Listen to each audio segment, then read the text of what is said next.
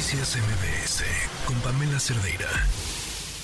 Hace pues unos días, esto sucedió la semana pasada, fuimos testigos de un episodio que bien habría podido salir de Black Mirror, que, que no es la primera vez que nos pasa y que además ella lo comparó bien con un episodio específico de Black Mirror, en el que somos testigos del horror y lo que hacemos ante el horror es grabarlo. No nos vayamos a perder ese momento. Una mujer se suicidó, se aventó de un alto piso en su hotel en Reforma y pues muchos estaban ahí con su teléfono, esperando si caían, tuvieran la toma perfecta. Y la tuvieron. Así fue como nos, enteramos. Em, Valeria Villa, psicóloga, columnista, columnista en Opinión 51, escribió sobre este fenómeno. Vale, ¿cómo estás? Buenas tardes. Hola, Pam, buenas tardes. Me dejaste helada, a veces no tenemos el tiempo para detenernos y pensar, espérate, ¿qué es esto que estoy viendo? ¿Por qué lo están grabando? Em, ¿qué, qué, qué pasa? ¿Qué nos ha deshumanizado? ¿Qué pasa en nosotros? Pues mira, yo creo que esto es un ejemplo justamente de eso, ¿no? De esto que se ha llamado en, desde la teoría de la filosofía de la posmodernidad como la sociedad del espectáculo, en la que todo lo que ocurre en, la vida social es una escena para exhibirse, es una escena que se puede compartir en una red social, es una escena para entretenerse, ¿no?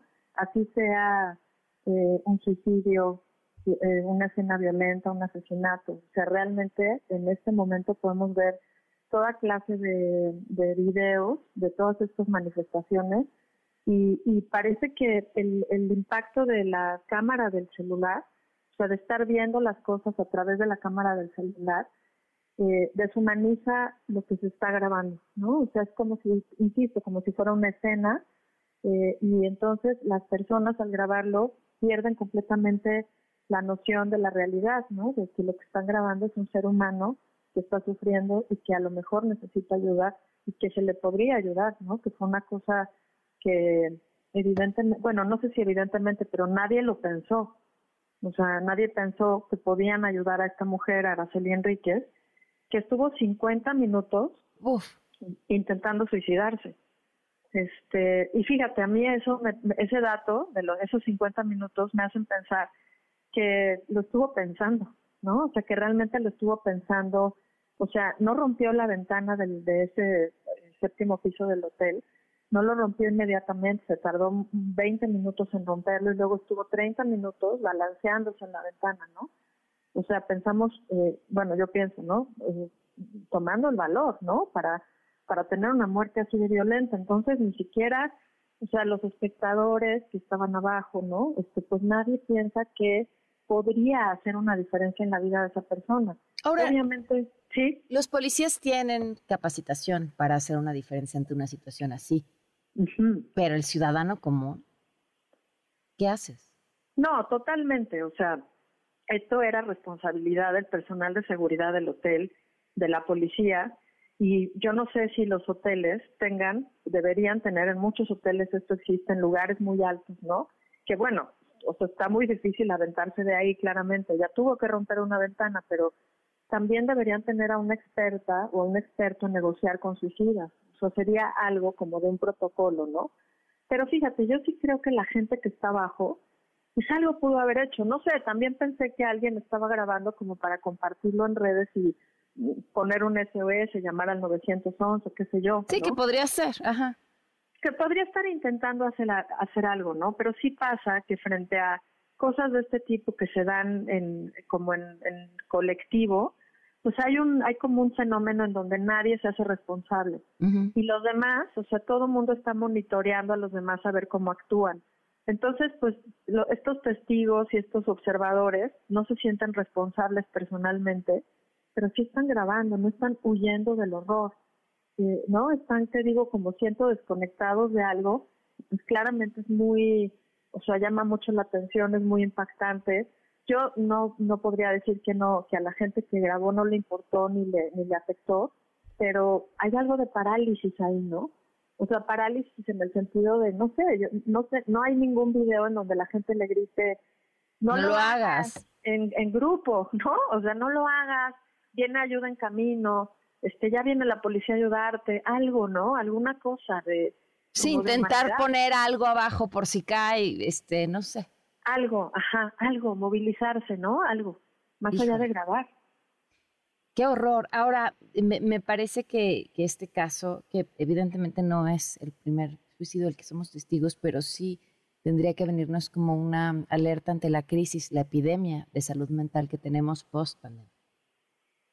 ¿Qué hacemos? Sí, este, o sea, el suicidio siempre ha existido. Este, yo, yo no sé qué, qué se pudo investigar de, de la vida de Araceli Enríquez. O sea, no sabemos nada más que es originaria de Veracruz, estaban buscando a su familia.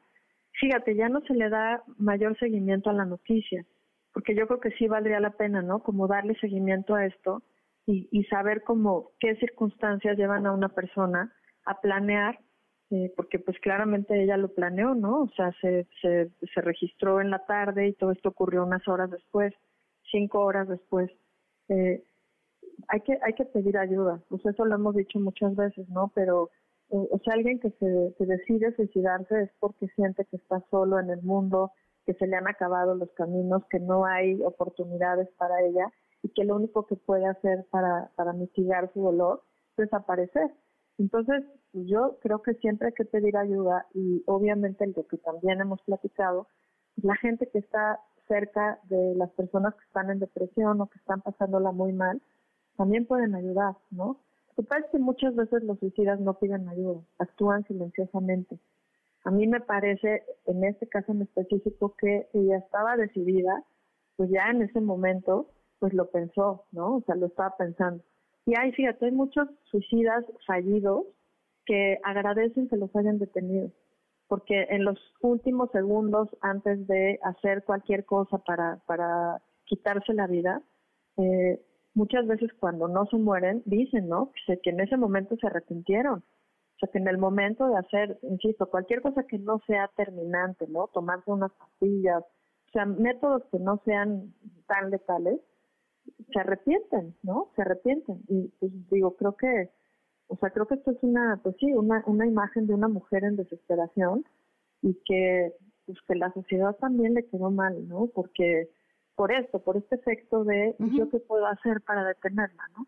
Híjole, sí, ¿cómo, cómo quedamos mal, cómo salirnos de la inercia de la masa cuando estamos siendo testigos del terror. Esa es una, una lección que nos queda ahí clavadísima. Vale, te agradezco mucho que podamos platicar, que nos tomes la llamada y que, y que plantees este tema tan necesario y urgente. Gracias por la conversación, Pam. Un abrazo. Abrazo para ti. Noticias MBS con Pamela Cerdeira.